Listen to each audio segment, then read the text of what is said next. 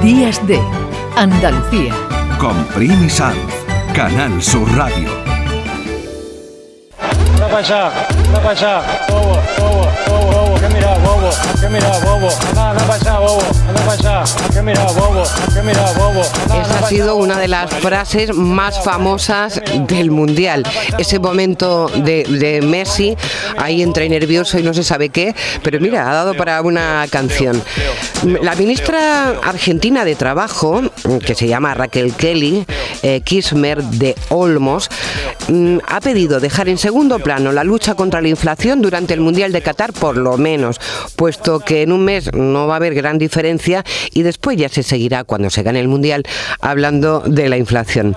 Vamos a Argentina porque es el país, hay mm, bueno, un ambientazo aquí en Andalucía con muchísimos argentinos deseando ganar ese, ese Mundial. Nosotros desde luego los apoyamos.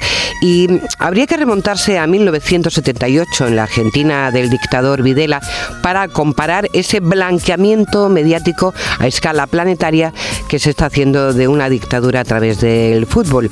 Héctor Barbota vino a España muy joven, es periodista, es escritor y bueno, tiene una vinculación como todos los argentinos con aquel periodo y creo que también con el fútbol. Héctor, muy buenos días. Hola, Héctor. días. ¿Eres futbolero? ¿Eres futbolero o no? Digamos que soy un poquito futbolero, pero soy muy futbolero cada cuatro años.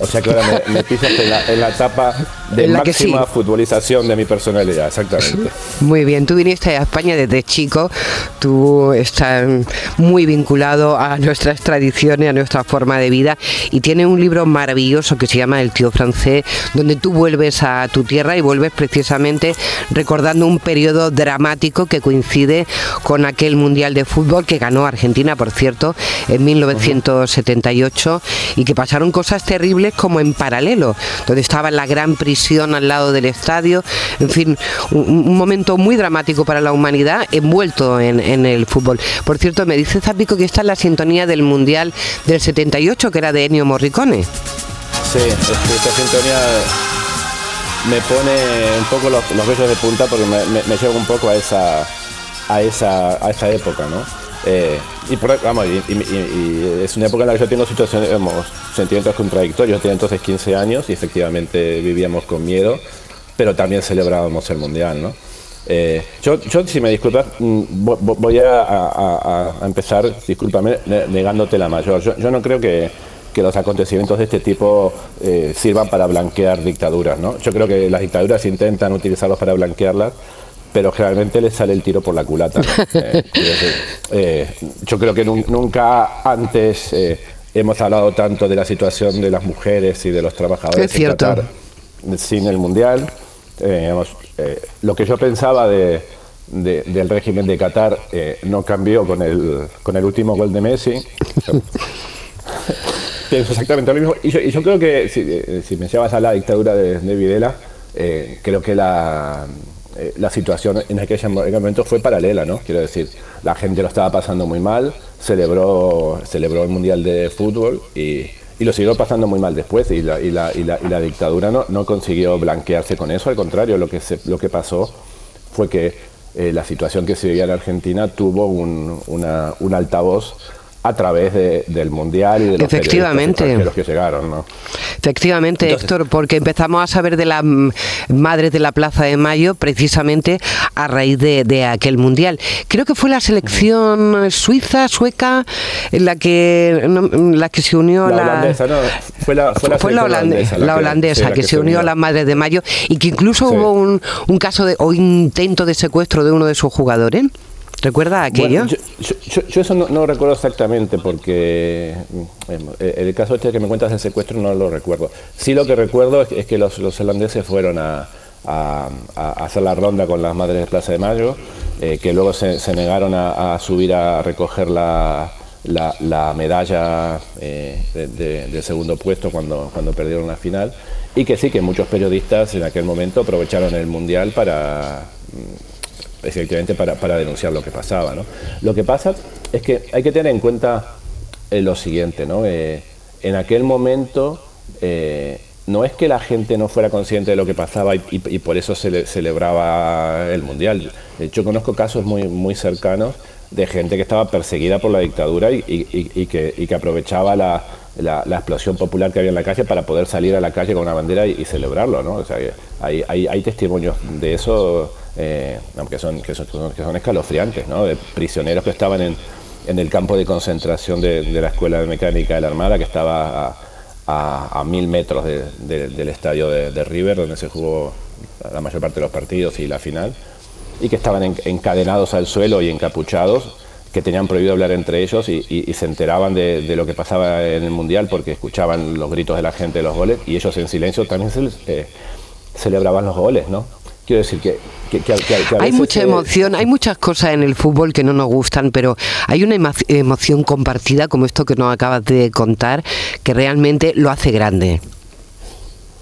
Es que, es que yo, yo estoy absolutamente en contra de, de- de esta, digamos, de especie de superioridad intelectual con la que, con la que algunas personas miran eh, a, quienes eh, se emocionan eh, con el fútbol, con, no sé, con un, con un trono de Semana Santa o con, O o con una que sea, ¿no? canción, sí. Exactamente, ¿no? Es que hay, hay gente que tiene como una visión conspirativa de la vida y, y- y es cierto que el fútbol es, es, es una, vamos, es, es un- lo que contaba el compañero hace un momento, ¿no? De, que es verdad que eso es una bolsa de, de, de, de sinvergüenzas, de delincuentes, y es verdad, y, que- y que el fútbol se utiliza para hacer negocios, y todo, todo eso es cierto, pero eso es posible también eh, en parte mm, porque hay mucha gente que se emociona con eso y, y del mismo modo también hay gente que se emociona con otras cosas y son igualmente respetables, ¿no? Claro Eh, que sí. Entonces, Y- y- entonces, a, a mí me parece que, que es necesario separar una cosa de la otra porque eh, esto, de, de- de mirar, por encima del hombro a quienes se emocionan con esto, es decir, no se dan cuenta que están ayudando a una dictadura o a una sinvergüenza, tal cual. eh, yo, yo creo que la gente no es que no se dé cuenta, es que la gente separa una cosa de la otra, ¿no? Yo creo que has dicho cosas muy importantes. Para mí, la más importante de todas las que has dicho es poder permitirse la emoción. Algo que realmente parece que todos tenemos que ser durísimos en el mundo que nos rodea y muy analíticos. Y a veces está muy bien, bueno, a veces no. Es fundamental poder ser un poquito blandos, ¿no? Que mm, ver una película y, y llorar.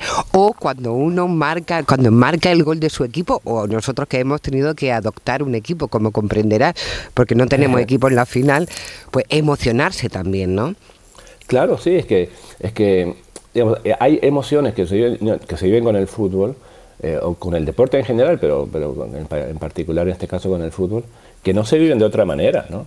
Eh, yo- un escritor uruguayo muy conocido que, decía que, criticaba a quienes comparaban el- el- el- un gol con un orgasmo, ¿no?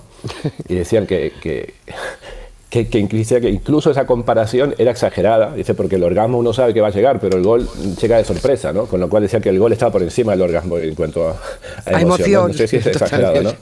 Oye, Exacto. ¿se, se vive en No sé si es Argentina? dime. Yo, bueno, igual eh, exagerado no, no, lo, no, no lo podemos valorar en este momento, pero, pero sí que lo que notamos es que en Argentina el fútbol, Héctor, se vive de una manera muy, muy especial.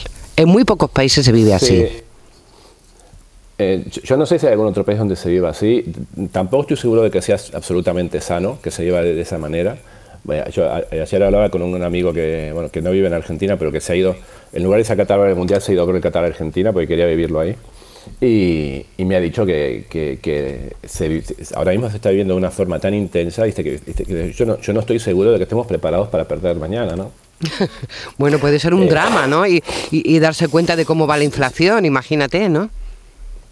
Pero, pero ¿tú crees que la gente no se da cuenta cómo va la inflación porque grito en gol de en Messi? cuanto va la, en cuanto va a la Eh. tienda, ¿no? Claro, es que, es que es absurdo esto de decir, bueno, no- pensemos en la inflación porque está ahora hay que ganar el mundial. No, mira, eh, yo voy a, ver el, el mundial con mis amigos, me emociono, grito, lloro, depende, cómo me voy triste, me voy contento, pero después voy a la tienda a comprar el pan y, y- y- y- no hace falta, y da igual si hayamos ganado o perdido, es que, es que son cosas diferentes. Eh, la gente no se olvida de, de una cosa por la otra. Si, si a ti te van a desahuciar mañana, eh, da, da igual que, que tu paso de Semana Santa o, o que, o que tu trono de Semana Santa salga por la noche. O sea, tú por la noche irás, irás, irás a ver eh, la procesión, pero por la mañana te han desahuciado. O sea que, que, son cosas que no tienen, Son dos que no tienen que velocidades. ver. Exactamente, y, y- es absurdo pensar que una cosa va a, cambiar la otra, y, es absurdo también pensar que, que uno, como eh, hay una mala situación económica o política, no tiene que emocionarse con, con- con algo que, que le apasiona, son cosas diferentes. Bueno, mañana, ¿dónde te va a emocionar? ¿Dónde va a haber el partido? Mañana voy a hacer virar el partido en el mismo lugar en el que vi todos los partidos, no, no voy a cambiar nada de mi rutina, voy a, voy a poner la misma ropa, en eso... Mira que hay superstición también aquí, ¿eh? Ay, eh, es, que, es que la cantidad de liturgias que, que uno sigue, vamos, eh, yo, vamos, yo, yo tengo las mías, porque no, no me perdonaría pensar que porque yo cambié algo, eh, al- algo hubiese cambiado. ¿no? Lo, lo voy a ver en mi casa con, con mis hijas y mi compañera eh, riéndose de mí, porque las, Claro. se ríen de lo, de lo nervioso que me pongo. Eh, bueno, espero... eh, sé, sé- sé que mañana voy a echarme a llorar. mm, eh, no sé si por una cosa o por otra, pero seguro. Bueno, pues un paquetito de, cline- de pañuelo cerca y no hay problema. Héctor, ha sido No, no, un no. placer tenerte aquí hoy y sobre todo que sepas que vamos a acompañarte mañana en esa emoción. Muy bien. Así Muchas que mucha gracias. suerte para Argentina. Gracias, Héctor. Gracias. Buen día. Un abrazo. Un Pelé era un Pelé, Maradona è uno solo, di Stefano e Bendono la furberia. Onore e gloria a chi ha illuminato il sole del nostro football, nostra follia. Hanno merito tutti, vale ognuno per sé, ma per me non ce n'è come Kubala. Vi chiedo solo un po' d'attenzione, di lui ora parlerà questa mia canzone. Una canción preciosa, Joan Manuel. Nos encanta recordar lo mejor del fútbol, que es la emoción y el deporte en sí mismo. Días de Andalucía. Canal Sur Radio.